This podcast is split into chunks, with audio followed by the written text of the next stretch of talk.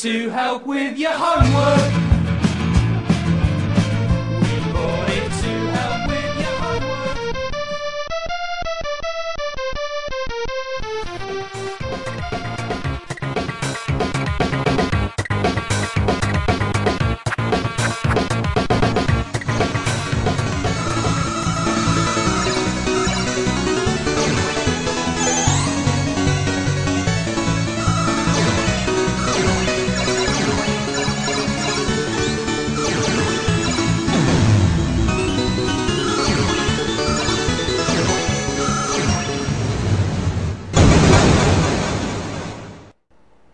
Retrocomputaria, porque velho é o seu PC.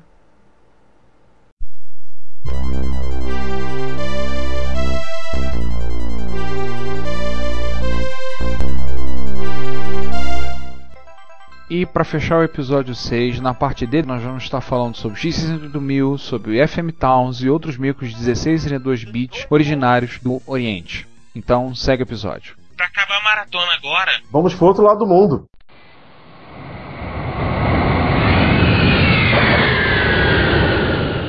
Pois é, aliás, é uma coisa interessante isso. A gente já havia comentado sobre isso no episódio japonês, mas e a gente reforça que o Japão criou uma cultura própria de computadores. Até basicamente meio, a gente pode colocar no meio dos anos 90, né?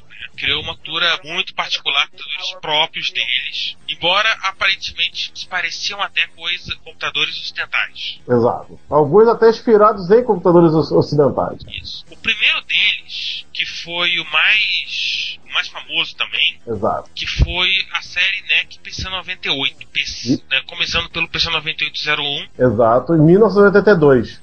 Isso. Que já usava um clone do 8086 como CPU. Isso.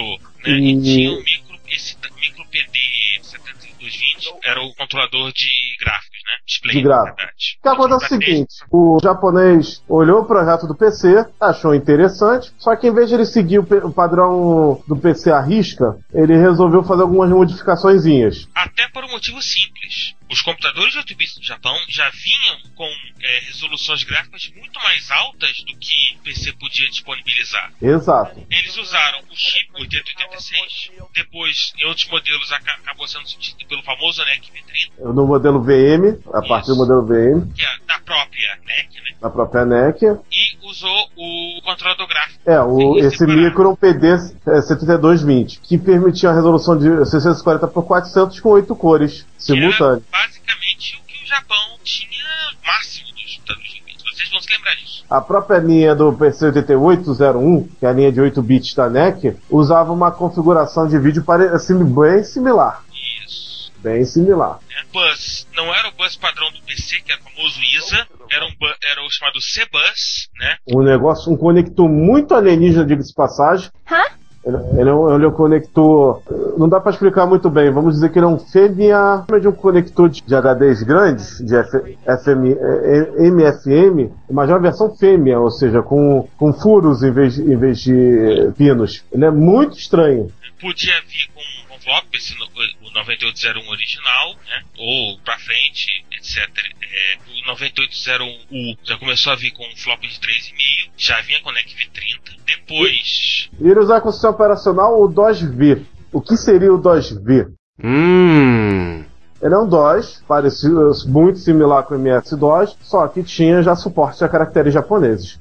Isso. Na verdade, o, o DOS-V assim, é um marco em termos de penetração do PC no Japão, porque permitia que, por exemplo, o texto em japonês pudesse ser é, mostrado num adaptador VGA de certa maneira, depois de praticamente oito anos na, navegando né, no mar calmo, as pessoas começaram a ter o problema justamente porque uma das vantagens competitivas se perdeu, que era o fato de mostrar o caractere japonês. Depois o Windows 95 foi portado pro PC 98 e aí né, se misturou no caldeirão de clones de PC que se Exato. pelo mundo afora. Mas antes do Windows 95, essa máquina é, ela embarreirou PC convencional, né? Vamos aí chamá-lo de PC, PC DOS, né? Ela embarreirou a chegada desse PC porque se tornou. é, Vejam bem, ela não é um clone, ela é uma máquina parecida com um PC, porém com características distintas, tanto de vídeo e áudio. Essa máquina passou a ter, em dado momento, é, áudio da Yamaha, o, o chips 2203 e 20 e 2603 que permitiam seis canais de som em FM. E, e modelos como o VM passou a ter paleta de 4.096 cores, com 16 cores na tela. E Em resumo, fechar, tem uma coisa muito importante no PC que era a parte do 90 PC 98, que era a parte de jogos, né? Que veio carregando do 88 sim, mas sim, mas antes de eu falar de jogos, eu vou falar que a Epson foi a única empresa que clonou o PC 98. A Epson ela tinha clones do, do PC 9801, é, que eram muito similares ao modelo da NEC. É, foi uma única máquina japonesa não MSX que teve, que teve um clone. É, ou seja, é o tamanho sucesso que essa máquina fez. Ela teve, ela, ela uma mais máquina que chegou a ter 60% do mercado japonês. Exato. Já que do tipo, imagine o leitor que o PC convencional não existia. Essa máquina dominava o mercado no lugar do, do PC convencional. Com essas vantagens todas que a gente falou. Quando veio a maré do Windows 95 é que ela mudou. Ela ainda teve um modelo agonizante chamado PC 9821, que tinha com processadores já pra 386 para cima, 386 para 486. Já tinha, apesar de eu ainda continuar usando o, C, o já tinha é, como é que é, slot PCI e já tinha o modo VGA para, como posso dizer, para você é, rodar o Windows 95 portado. Seria meio termo, uma, uma, uma marca de transição para o Japão passar a consumir o Windows PC com Windows 95, com VGA, Sound Blast e outras coisas que a gente conhece outro tipo. É uma marca de transição. Mas vamos falar da parte de jogos, porque é uma parte muito importante da cultura japonesa, a parte de jogos, e saiu muita coisa pra PC 98. Com No certeza, Japão. no Japão. E, aqueles jogos de japoneses. Sim, E, a- e aí, e aí entendam não como uma coisa depreciativa, mas sim como é, determinados gêneros de jogos manifestação cultural. que são manifestações culturais japonesas. Exatamente.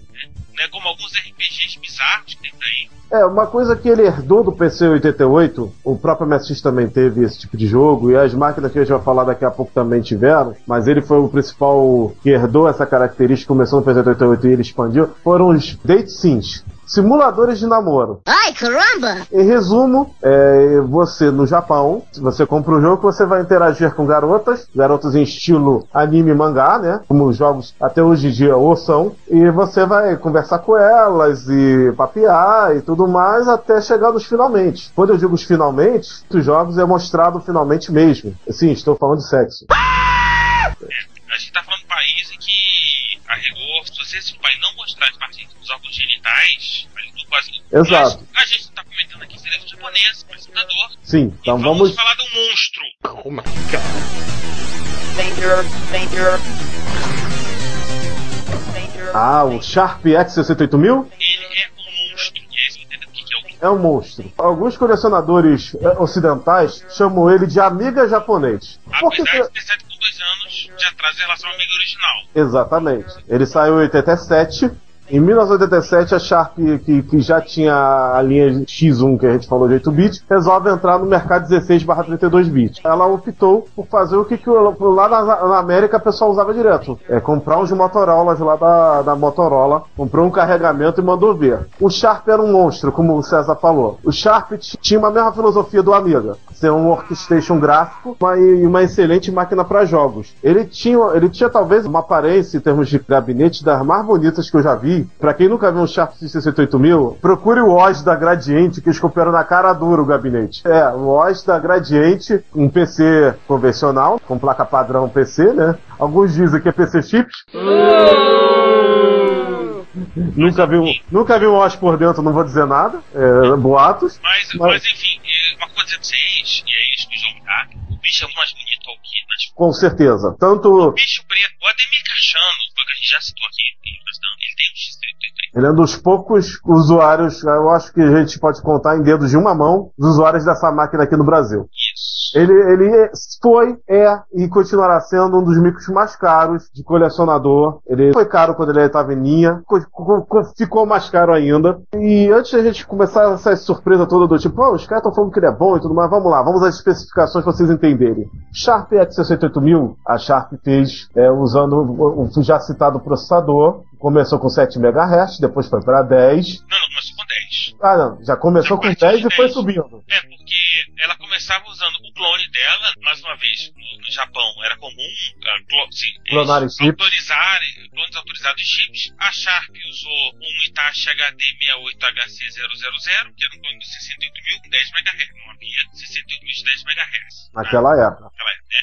E depois, depois passou pro 68 em si, quando a Motorola começou a lançar os mais rápidos, depois passou pro famoso 030, como Sim. metade do Ah. universo 68 mil, mudou pro 030. Mas vamos devagar. Então, primeiro, 68 mil de 10 MHz. Isso. Segundo, 1 MB de RAM na careta. Pá! Dois drives de alta densidade. Por enquanto sem HD, mas depois vieram os HDs SCSI. É, os drives de alta densidade. É 1. 5 quartos, 1.2 e 1.44. Posteriormente também teve drive 3,5. Agora vê, a- vê, vê as pauladas. Resolução que começa da 320 por 200, a famosíssima, até 800 por 600. Estou falando isso em 1987.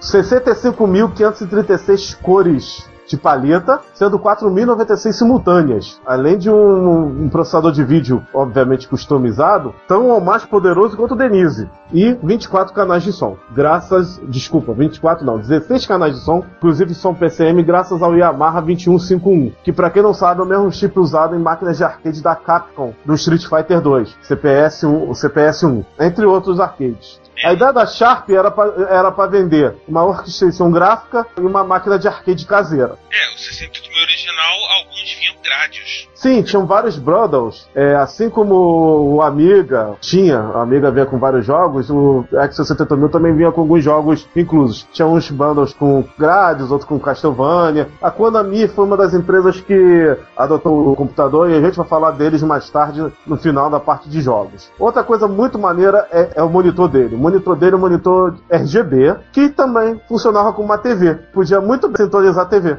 Em termos de sistema operacional, ele vinha com o Yuma de 68K, né, desenvolvido por uma empresa japonesa chamada Hudson Soft, que Que de ser uma produtora de jogos, ela ajudou muito a desenvolver software para os computadores japoneses de uma forma em geral, isso, principalmente da NEC, mas também teve com essa contribuição aí na Sharp. era muito parecido em termos de comandos com o MS-DOS. Depois ganhou uma interface gráfica que era o SX Window. Isso. Era uma máquina que foi até 93.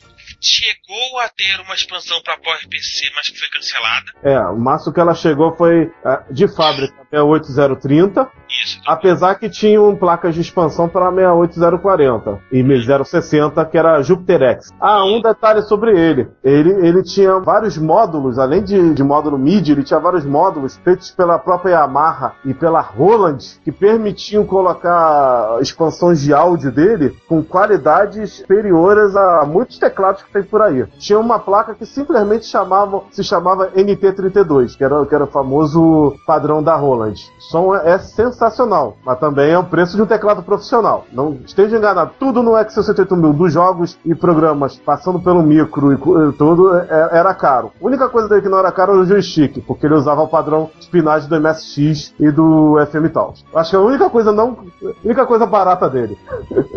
Só uma coisa que eu esqueci isso também, que eles chegavam a bater o 1024 com o 1024, né, em termos de, de resolução gráfica. Pois é, esquecemos da resolução máxima. Isso em 87. Tanto é que o X68000, em termos de fábrica, ele só evoluiu no processador e na memória RAM e outras badulates, né? Viu com HD embutido, o drive de 3,5, a aparência que ele foi ficando menor e mais bonito, mas ele, em termos de, de especificação, ele não teve evoluções. É, basicamente era bem, é basicamente uma máquina. Poderosíssima. O original era muito parecido com o X68030 Compact, que foi o último da, da linha. Exato. Não, não havia necessidade, até porque a máquina era uma máquina que 87 era muito poderosa. Muito poderosa. Passou muito tempo até chegar a virar obsoleta. Ah, e vamos falar dos jogos. Além de portes, o Edson 68000 era caracterizado por Arcades Perfection. Na época era o sistema que permitia é, conversões de arcade 100% iguais. De Gradius 2, passando para paródios da, da Konami, eh,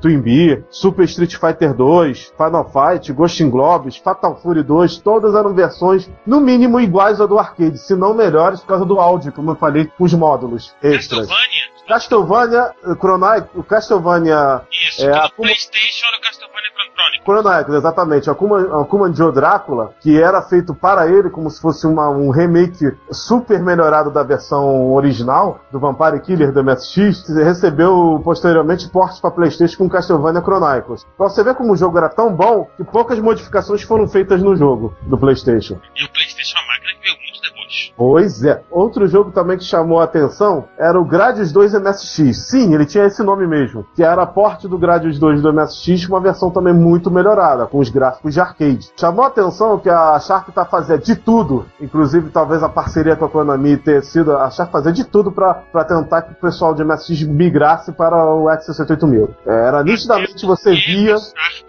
era. A Sharp, a Sharp não entrou. Vamos, vamos bater nisso de novo? Vamos lá. E, João, Sim. a Sharp não entrou no consórcio MSX. A Sharp não fabricou MSX. Quem fabricou foi a Apple do A Brasil. revelia da Sharp. A revelia da Sharp não pôde, inclusive, usar o nome. Reza a lenda, reza a lenda que ela teve que interromper a produção do Hot Beat por, por causa que a matriz japonesa não gostou nada disso.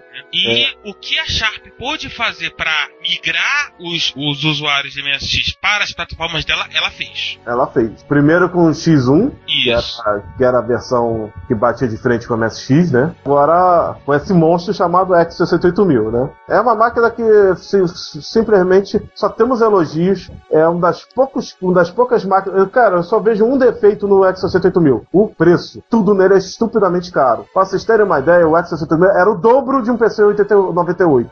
Mes- Mesmo num país como o Japão, em que as pessoas não, não tinham muita essa coisa de olhar pro preço antes de comprar, Principalmente na década de 80, que era o auge da economia japonesa. era uma paulada considerável. É. Até o FM Taos que a gente vai falar agora, apesar de que também é uma máquina bem potente, era, era 30% mais barato que ele. Na verdade, a gente vai começar antes da Film Towns. Vamos começar na primeira aventura do, da Fujitsu, aliás, que foi o Micro 16S. Ah, então quer dizer que teve um 8 ou 16 32 bits antes do Taos. Teve. Então vamos sair do X68000. É difícil a gente eh, sair dele porque ele é muito bom, mas vamos lá, vamos A ge- né, com dor no coração, sairmos dessa É. máquina sensacional. a gente já comentou que a Fujitsu ela fazia de tudo e no Japão ela fez computadores Lembrar pessoais. E lembrar que a Fujitsu, ao contrário da Sharp, era em cima do muro. Fez MSX, fez micros próprios. Fez. Do micro 16S, que é um micro de 83,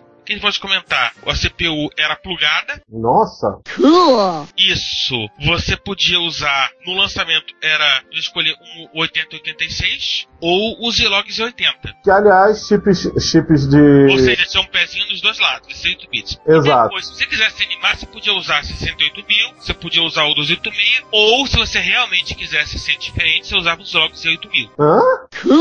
Pera aí, vamos lá. Deixa eu ver se eu entendi o que você falou. Você está me dizendo que ele tinha um processador que você quisesse? Basicamente isso. Nossa, que máquina bizarra. O sistema operacional, obviamente, dependia do chip que você tivesse plugado. Aí você podia usar CPM, né, MS-DOS, CPM86 ou até, ou até Unix. Suportava até quatro flops de, de celular e tinha um velho bom 6845 para garantir aquele básico, aquele basicão de 640 por 200 com 8 cores pico. Que era, como a gente já viu, o básico de qualquer mix que se levasse a sério no Japão Pois é. né, vinha com 128K de RAM e podia ter até 1202. Mas não, mas isso não vem ao caso. O que nos interessa é um que a Fujitsu lançou em 87. É. Por acaso, o que tem- 89, aliás. É, 87. o 1989. A Fujitsu, depois de ter visto que a NEC e a Sharp entraram no mundo dos 16 32 bits, resolveu fazer o mesmo. E a Fujitsu malandra resolveu fazer um meio termo entre os dois computadores, literalmente falando. Surgiu o FM Taos, ou seja, Fujitsu Micro, né? Isso. É, Taos. Por que Taos? Por que esse nome de Taos? A, Tal- a Fujitsu tinha uma tradição de nomear seus produtos conforme ganhadores de prêmio Nobel. E Olha. Towns vem de Charles Hart Towns, que foi um dos vencedores do Nobel de Física de 64. Olha só, chega a ser sugêneres, né? O nome de computador com o ganhador de Nobel da Paz. Não, de- da Física. Né, de física. Nobel da Física. Como já era um micro de 89, o que acontecia? Ele já partia né, de 386. Sim, mas 386DX com 16 MHz, portanto você podia colocar um 387, 1 ou 2 MB de RAM, você podia ter até 64 MB, e os flop discão lá de 3,5 e um CD-ROM. ele, se não me engano, foi a primeira máquina japonesa a ter CD embutido, né? No, pra, Foi, foi. E Isso, isso foi uma diferença muito grande. Até porque Downs OS, né, que era o, o interface gráfica né, do, do sistema operacional, ele botava diretamente no CD 81. É, você é um amigo que tem Windows, você não, você não vai conseguir fazer isso. Pois Pelo é. menos oficialmente. Você é meu amigo que tem Mac, oficialmente você não vai fazer isso. Botar o sistema operacional a partir do CD. No mundo Windows só vai aparecer em 96, quando o famoso no- Windows 95 SR2 ele botava na interface gráfica para instalar, mas eu não podia rodar direto o Windows 95. Pois é.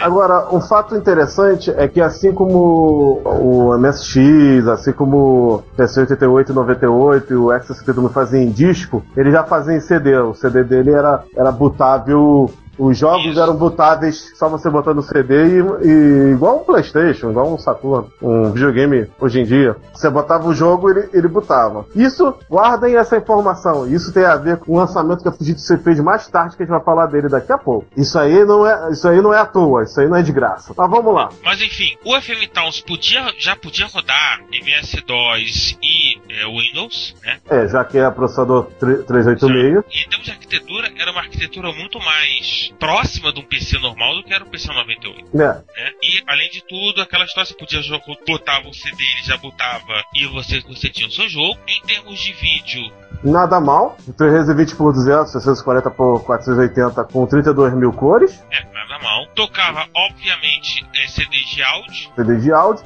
E aqui vem uma, uma curiosidade. Ele tinha dois tipos de áudio. Um é o Yamaha YM2612. Esse chip é, é, tem um cara, é, tem uma história engraçada, porque ele é o nada mais nada menos do que o chip, o chip FM do Mega Drive. Feito pela Yamaha, conjunto com ele tem um Ricoh RF568 que cuidava da parte PCM. É, muitos jogos do FM Tal, já que tem CD embutido, usavam Redbook. Então, meio que esse FM aí tava aí por custar. Né? Só pra aquela história, já que podia colocar, coloca, né? É, tava aí por custar. A, a- a decisão de ter- terem usado o mesmo do Mega Drive é que faz essa máquina mais curiosa ainda. É, de jogos, o que a gente pode comentar?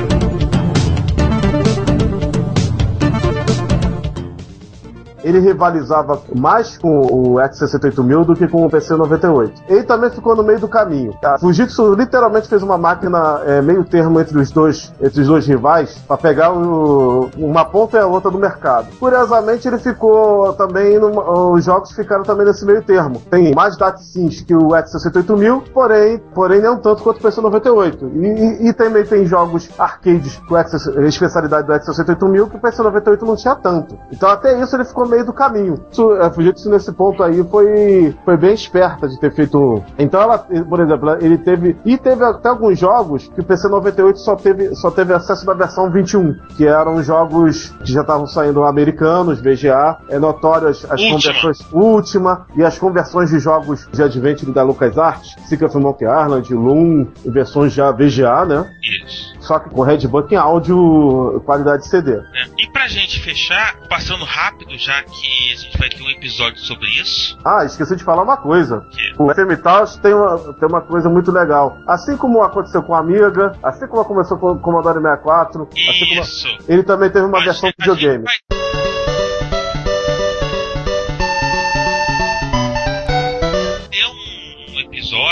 exclusivamente dedicada a isso. Aos computadores de videogame? Computadores que, vi- que transformaram-se em videogame. Ou videogames, ou videogames Que se transformaram em computador. A gente Certo. vai ter um episódio exclusivamente disso. E aí a gente tem o, no- o nosso FM Towns, que virou o O Marte. Marte. Fujitsu também foi esperto, jogou em cima da concorrência, que a aparência do Marte era muito parecida com o do PC Engine Duo. Porém, ele era um FM Taos todinho. Os jogos, é, sistemas operacionais, tudo rodavam nele tranquilamente. Ele podia ser plugado um HD nele. Ele, ele podia expandir memória. E o mais legal de tudo, ele tinha um flop de 3,5 junto com a unidade de CD, que era usado para os jogos só para gravar os, os save games. Aí você podia rodar algumas coisas em disquete dele é um, vamos dizer, é um videogame assim muito cobiçado também pelos colecionadores, que só saiu no Japão. O legal que eu vou falar agora do- dos jogos do Taos é que além de ter os Adventures, também tinha jogos arcades, versões de Fatal Fury, versões de Samurai Showdown, versões de Street Fighter, teve- tiveram vários arcades, algum- vários datsyns do PC 98 foram feitos para ele, tanto na versão computador como na versão videogame. Qual que importava, que rodava num, rodava no outro. E o FM Taos, assim como o X68000, ambos tinham pinagem de controle e mouse idêntica ao do MSX. Que, o cara já podia aproveitar o joystick dele. Exatamente. Não chega ao ponto do, do X68000 de dizer que a coisa mais barata era o joystick porque você aproveitava o joystick do MSX. Mas adiantava pra caramba. E aí a gente fecha esse episódio de hoje, né? Finalmente. Finalmente fechamos. Se você resistiu com a gente, Esse foi longo. esse foi longo, esse foi extremamente cansativo. A gente nem começou o assunto. O próximo vai ser out- outra pedreira, mas a gente vai se divertir um pouquinho também. Deliberadamente deixamos a disputa Atari versus Commodore para outro episódio à parte. Não pensa que a gente não sabe ou não esqueceu, a gente só não falou. Falamos um pouquinho, mas, mas, Tem mas muita coisa que não falamos. tem muita coisa que não Muita falamos. coisa que não falamos nesse episódio. Nós poderemos, nós certamente, nós já prometemos um episódio sobre exclusivamente o gênese do PC, Isso. um episódio sobre Atari versus, versus Commodore e coisas que vão aparecer em outros episódios da nossa pauta. Espero que vocês tenham gostado. Mais uma vez, se esse, se esse episódio foi corrido, entendam que esse é um episódio que a gente dá uma geral. Se você gosta de Amiga, se você gosta de Atari, se você gosta, Do sei lá, X68000, sei lá. 68 mil, o seu.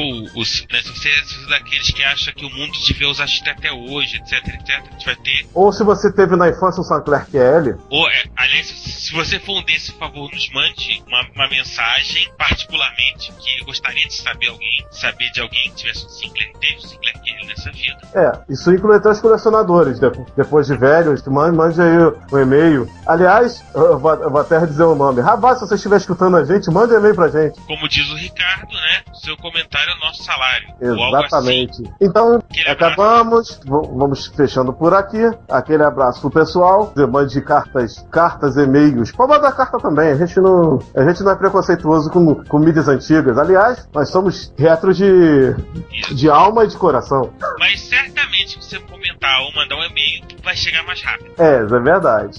Se vocês também quiserem fazer doações de micros antigos, a gente aceita também, tá? A gente, a gente encaminha um ar bonitinho. essas- Lardos, lardos de Quase- micros sim, antigos. Quase um de adoção, né? Mas. Pois é. Gente, aquele abraço. Aquele abraço, eu sou o João Cláudio Fidelis, terminando aqui mais um Retrocomputaria. Eu sou o César Cardoso, completando os 42 km e 190 metros do Reduptaria de hoje. E fui. Até. Tchau.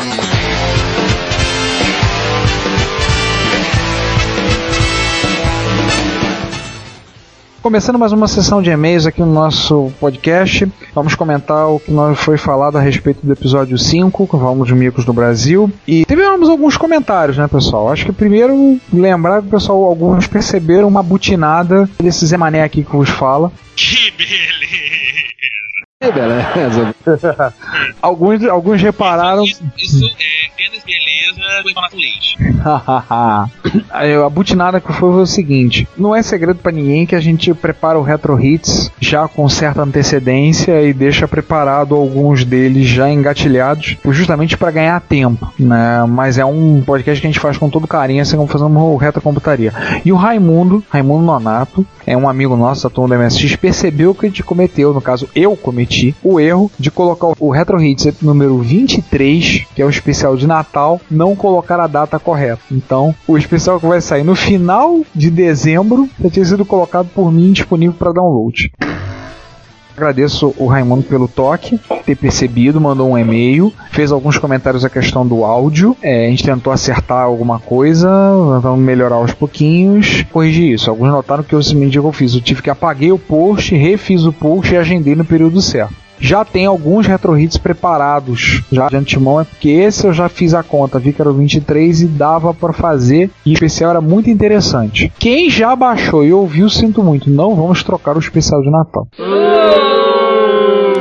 Olha, aquilo que eu só digo. Pra quem já ouviu, eu só tenho uma coisa a dizer. Feliz Natal! Pra quem já ouviu, pra quem já ouviu, ouve de novo. É. E finge que não ouviu. Pois é, porque realmente o especial ficou muito bacana e sinto muito, gente, não vai dar pra te fazer o outro agora. Foi o que deu e aí vamos partir para aquela conclusão clássica. Sinto, gente, foi mal. Feliz Natal, pessoal. Feliz Natal. Né, Feliz Natal no, em agosto, né? A gente dando Feliz Natal, pessoal. Que beleza, que beleza. É, vamos, vamos então, vinda a parte de correções, falhas nossas, né, encaneladas do gênero, vamos aos comentários, sinais de massa e outras cositas mais do episódio 5. É, vai antes aí um comentário. Gente, estamos recebendo muito poucas tweets. Parou, a gente tem sentido falta do pessoal tweetar, avisar que tá gostando, que ficou legal. Esquecendo a gente, tudo bem que a gente não tem usado muito o Twitter do, Mas grupo, lê. mas a gente lê. Por assim, favor, eu faço apelo. Xinguem muito no Twitter, mas falem com a gente. pia um bocado, né? É. E muito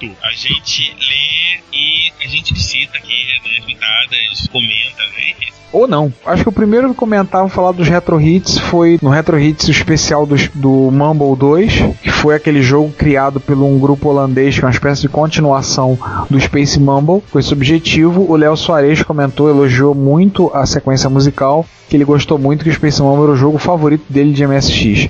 Léo, vou te dizer que dos shotnaps, o Space Mumble é um, é um jogo que eu tenho falta, que eu sinto pena que a Konami não fez continuação. Com certeza é o mais avançado, é o mais bonito e um dos melhores de todos. Pois é. Eu concordo contigo. E a música realmente ficou muito bacana. Gostei pra caramba também. Quanto ao episódio 5, o que, que a gente tem? 5A. 5A, o, né, o serial commentator Samuel Varela. Samuel. Interessante. Samuel Varela, que é o homem que ouve todos os podcasts, pelo menos da Com, se não do Brasil, quiçá do mundo, se ele imagino que se essa coisa de dormir, Dormir isso é pros fracos. dormir é pros fracos. E Samuel Varela achou muito interessante. Mais uma vez, obrigado. E temos três comentários muito legais no, no Marcos Druida parabenizou pelo episódio histórico do já histórico podcast. Histórico pouco, era episódio é. Era Epic Win, Nós vamos chegar lá. Estamos tentando chegar lá. o Antoniucci comentou quando contou pela sua gabinete de micros. Em dezembro de 2009, fui numa clínica de fisioterapia e me surpreendi a ver que o aparelho de choque para estímulo muscular era montado dentro do gabinete do Ringo R470. Olha, ó, E não era gambiarra, pois haviam vários iguais na clínica. Pena não dispor de máquina fotográfica na ocasião. Jesus. São quatro pessoas tristes que você tinha uma máquina. Pelo menos. Pelo menos nós quatro, né? É, então já são cinco. Tu já Aliás, pensou? seis. Tem elemento. Temos o quinto elemento, né? O quarto elemento que faltou hoje, né? olha, eu vou botar sete. O criador da criança. Ah, é. Se o Ademir visse isso, ele ia- eu queria ver qual seria a reação dele. Ah, Tristeza ou alegria? Ou uma alegria triste? Ou uma tristeza Sei, alegre? eu, eu acho que ele quer uma meia hora olhando o gabinete. Enfim, acho. E o Marcelos, muito bom, como sempre, pessoal, estão de parabéns e né, deu um puxão, um puxãozinho de orelha na gente que a gente não citou o Reiner Brockhoff. Aquele, o Reiner Brockenhoff é mais um daqueles heróis que não são cantados na microinformática brasileira, né? Que os, os bardos não lembrarão, mas O é é um uma herói. pena. O que é uma pena. Né, e ace- aceitamos o puxão de orelha. Ele basicamente é apenas o cara que estava por trás da clonagem do Mac, do Mac original, do Mac 512. Isso. A gente pretende no futuro ter um episódio sobre o Mac 512.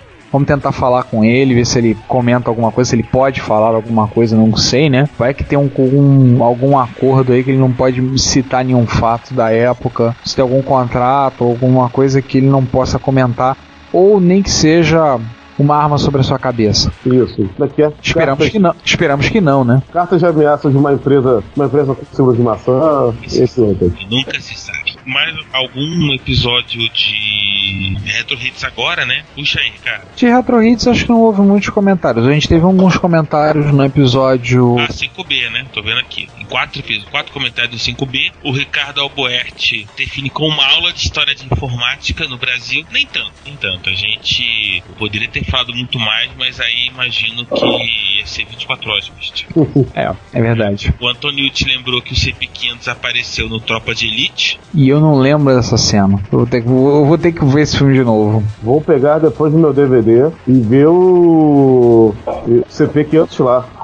Porque é um filme recente, né? Pareceu um CP500 agora, é um filme recente. Inclusive, se alguém tiver algumas, essa cena e tipo, tiver no YouTube ou no Vimeo, a gente agradece profundamente. Pois é. O Tropa Direita é o seguinte: ele é um filme recente, mas ele é retratado no início dos anos 90. Ou seja, eles foram fiéis a. Ah, é. Ah, é. É, o é Dia verdade. também, pra ficar o filme perfeito, mas. Hum, é, seria melhor ainda, né? O David Alben, ele provavelmente vai chorar no episódio sobre Prológica, porque o cast tá entrando na parte que mexe com as emoções dele. É, não, não, não vamos, não- nós não vamos aguentar, não vamos querer ver um homem, um homem grande chorar. Pois é. Mas, com certeza, vai se emocionar com o episódio, vai gostar muito quando a gente falar de prológica. E a gente provavelmente vai precisar de uma consultoriazinha. Verdade. E o Gustavo Ri- Ribarzik, tá certo, cara? É, o Gustavo, Gustavo acho, que, acho que nós temos algum grau de parentesco. Meu sobrenome, meu nome do meio é Jursik. Fa- É fácil ler, é só ignorar o Z. Ou, ou seja, o Z tá lá de dificultador, né? No português, sim. Ah, No polonês, não. O polonês tem função. Vamos lá. É, vamos ler o comentário dele, tem coisas muito interessantes. Olá, pessoal da Retrocomputaria. Descobri o podcast no BR Linux. Abraço pro Augusto. Grande abraço, Desde Augusto. então, tenho corrido para conseguir chegar no último episódio. Confesso que fiquei viciado tudo e esperava a hora de dirigir para poder ouvir no rádio do carro. Meu primeiro computador foi um VIC-20, nossa. né? Ganhou. Ganhou. E ainda tenho funcionando. Muito bom. Gustavo, se você tiver se botar ele pra funcionar e tirar uma foto, tipo, manda pra gente que a gente vai ficar muito feliz. Se tiver um vídeo, melhor ainda. Uh, que beleza, né? Programei muito nessa máquina em Assembly Basic. Desde aquela época vivi completamente ligado aos micros. Tive o prazer de usar VIC, CP4, Co- é, Coco, né? O velho bom CP400, Apple II, MSX, Amiga, PCST, BBS, internet no modem de 2400 DDI e outras coisas do gênero. Esse é guerreiro. Bom, se ele citasse que ele acessou o BBS no modem de 300, pra mim, imagina esse que seu, era legal, 300 tivesse paciência. claro, você via as letrinhas aparecendo na tela aos poucos. É, mas, mas era o tempo que as coisas usavam leitores offline. E portanto eu tinha um tempo de pensar antes de escrever as coisas. É verdade. Em compensação, as trollagens eram muito mais burilagem. Continuando, o que vocês acham de fazer um encontro do tipo Bring Your Own aqui no Rio pra gente levar nossos micros sem uma linha específica? Sempre quis ver um Commodore 64 funcionando e até hoje nunca consegui. Perto do 128? Olha, a ideia é boa, vou dizer que a ideia é muito boa. A gente tem o grupo MSX Rio, no qual os três aqui fazem parte, já organizam encontros e a gente vai ter, a próxima MSX Rio no dia 11 de setembro, sábado. Não vai cair torre, a gente não vai, não vai derrubar o Sesc do engenho de dentro, não jogaremos um avião sobre o prédio, tá? nem aviãozinhos de papel, mas fica o convite para você ir. Agora, fazer um encontro sem um, um do tipo Bring Your Own é interessante, é uma ideia interessante fazer. Sim. Muito. Interessante. Eu já tive oferta de gente pensando, ah, podia fazer um encontro grande de vintage compute no Rio. Eu consigo espaço de uma faculdade, não sei, já falaram pra mim. O problema de conseguir espaço na faculdade é que essa faculdade é um pouco longe do centro, é na zona oeste. Eu agora, dentro das funções que eu tô agora assumindo, mudança algumas coisas profissionais, eu estou entrando como membro do colegiado de um curso de redes de uma faculdade onde eu leciono que fica justamente no centro do Rio. Então, a gente pode no futuro pensar em alguma coisa lá com isso. Já estou vendo outras coisas, já estou vendo outras não relacionadas à retrocomputação, mas eu creio que, como eu sendo membro do colegiado do curso de tecnologia de redes, eu acredito que eu vou ter um pouco mais de flexibilidade para conseguir uma sala ou alguma coisa no, nesse espaço, que mais central do que esse, impossível. A gente pode pensar no futuro, a gente pode amadurecer a ideia para fazer. É uma ideia boa, não é um encontro difícil de organizar. Talvez a gente possa pensar ou nas MSX Rio, uma das MSX Rio do ano ser nesse formato. A gente vai ter que pensar nisso aí, entendeu? Enfim, essa é uma ideia pra amadurecer, né? Sim, sim, mas a gente não pode deixar amadurecer muito, senão você apodrece no pé. Nos comentários do 5C, né, Samuel Varela revela ao mundo, graças ao Retrocomputaria, que ele nunca teve uma TV da Sharp, mas a mãe dele teve um som 3 em 1 e que durou, ele calcula uns 20 anos. Nossa, definitivamente aparelho da Sharp dura. Dura. Sim, dura. Muito. TV da Sharp, até hoje com o meu tio, que foi dada pro meu tio tá lá, e fora o Hot Beat aqui, que, que tá totalmente firme e forte. Diferença, né? Diferença pros produtos de hoje em dia. Hoje, hoje em dia produto que dura com muita boa vontade 12 meses. É. Eletrônico e tal, você gasta uma grana. Enfim, e também estou que ele nunca teve nenhum produto da CCE, mas que por causa da propaganda negativa tal, começou comprando errado, essas coisas todas. Comprei coisa estragada, cruz-cara eletrônica e vai por aí abaixo, né? Isso. Aliás, parênteses, tremo nas bases, a CCE vai lançar celulares. A, a CCE vai lançar celulares e a CCE lançou protótipos de TV conectada à internet e mais, mais um bando de coisinhas. Fora a linha de Volt, né? Não, dei uma procurada nos sites especializados, não em retrô, não os nossos, que a gente tem, tem o nosso dedinho, mas dei uma olhada e tremam nas bases. A CCE vem aí com força. Com É, se bem que vamos e venhamos, do, do que eu vi das fotos dos celulares que a, dos celulares que a CCE apresentou, vai ser aquele esquema de pegar o chinês, botar a marquinha dela e passar na Anatel. Vai ser um xing com marca. É, típico. Então não é tão extraordinário assim. Mas existe uma, uma sombra negra que paira sobre a CCE, né? É a CCE. É, é a CCE. É, né, tem três comentários a mais. Um, vou citar porque a gente já. Que a gente tinha que falar sobre pronúncia do idioma japonês, nós já citamos. E vamos para os outros dois. O Cosmo agradece por mais essa aula, obrigado. E o David Alben, eu vou citar e facilita o escritório dele. In- Input, microsistemas, foi lá que aprendi a base e me apaixonei por informática. Sem contar a nova eletrônica, que lançou o Kit NES 80 e o Boost Basic, que me permitiu fazer meu primeiro programa. Estamos trazendo a memória, trazendo, ajudando a trazer a memória afetiva de, eu creio que de vários ouvintes, além do Davi, coisas que passaram passado, lembra da minha revista Microsistemas. A gente quer fazer inclusive um episódio sobre, micro, sobre microsistemas. A gente ainda não teve chance de conversar com o Renato, Renato De Giovanni.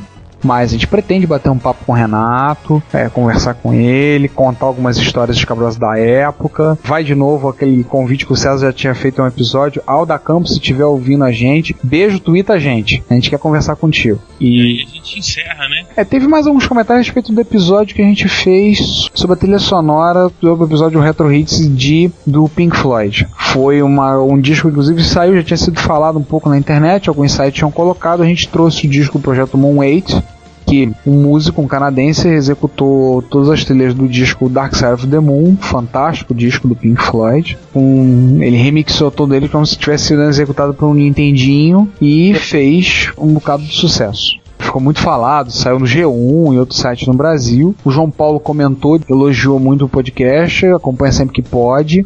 Isso foi uma grata surpresa, porque ele gostou basicamente de Money e Brand Damage. E nós tivemos também um comentário do, do Samuel Varela, já quase onisciente, onipresente comentarista de podcast. Aliás, Samuel, quando é que você vai comentar da gente lá no Podmania? Tá, tá devendo, hein?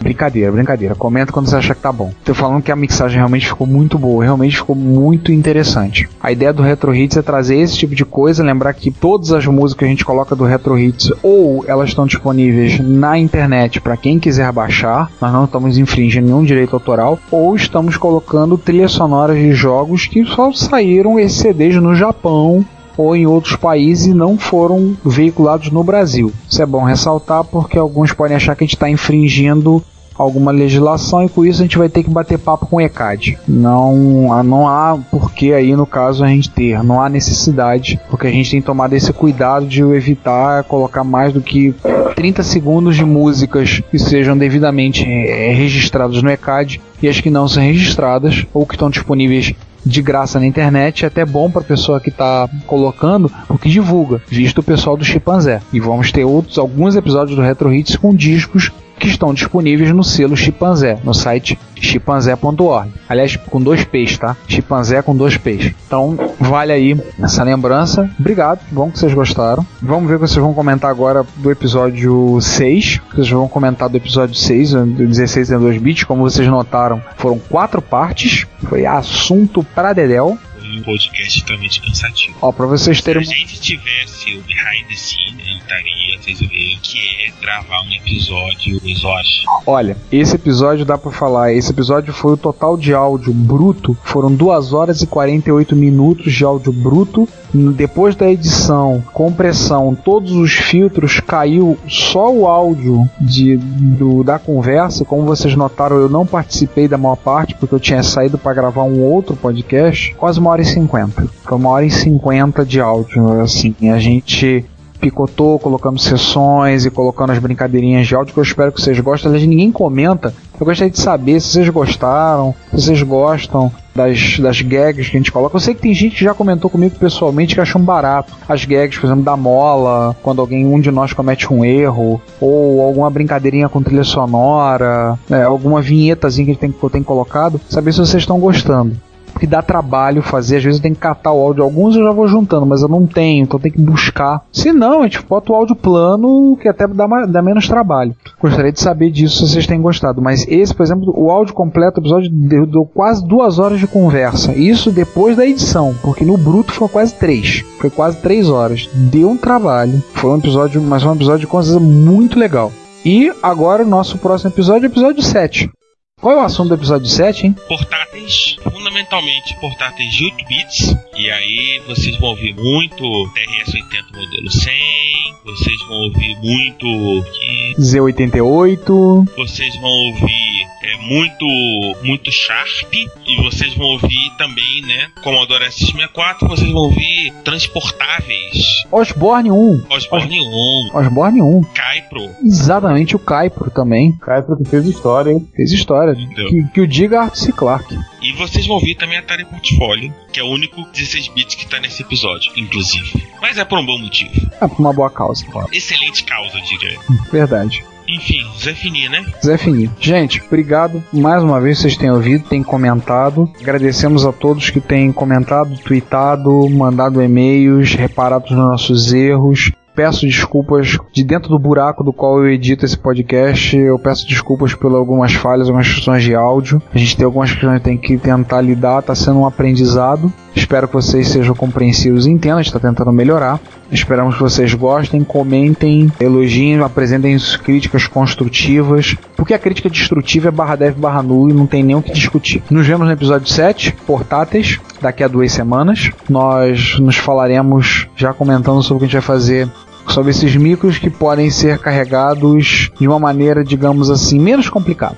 Esse episódio 7, ouçam com atenção, porque vocês certamente vão ver nesse episódio 7 é, muito do gene de- dos nossos notebooks e, e laptops modernos, e num mundo em que já se vende mais notebook e desktop. Sim, sim. Sim. Sim, eu acho que vale a pena vocês ouvirem, ouvirem esse podcast, que ele tá muito bacana, muito bacana. Tem coisa começa lá. Isso. Exatamente. Então é isso. Tchau, né? Vamos dar tchau. É hora de dar tchau. Hora de dizer tchau. Então a todos vocês, nos vemos daqui a duas semanas. Comentem, seu comentário é nosso salário, falem com suas opiniões e enviem pra gente. A gente precisa ouvir. retocomputaria.gmail.com, retocomputaria no Twitter ou comentários tanto no Dimensão Nerd quanto no nosso blog no blogspot.com. É isso, pessoal. Até.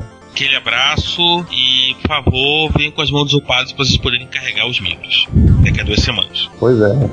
Até lá e. Tchau.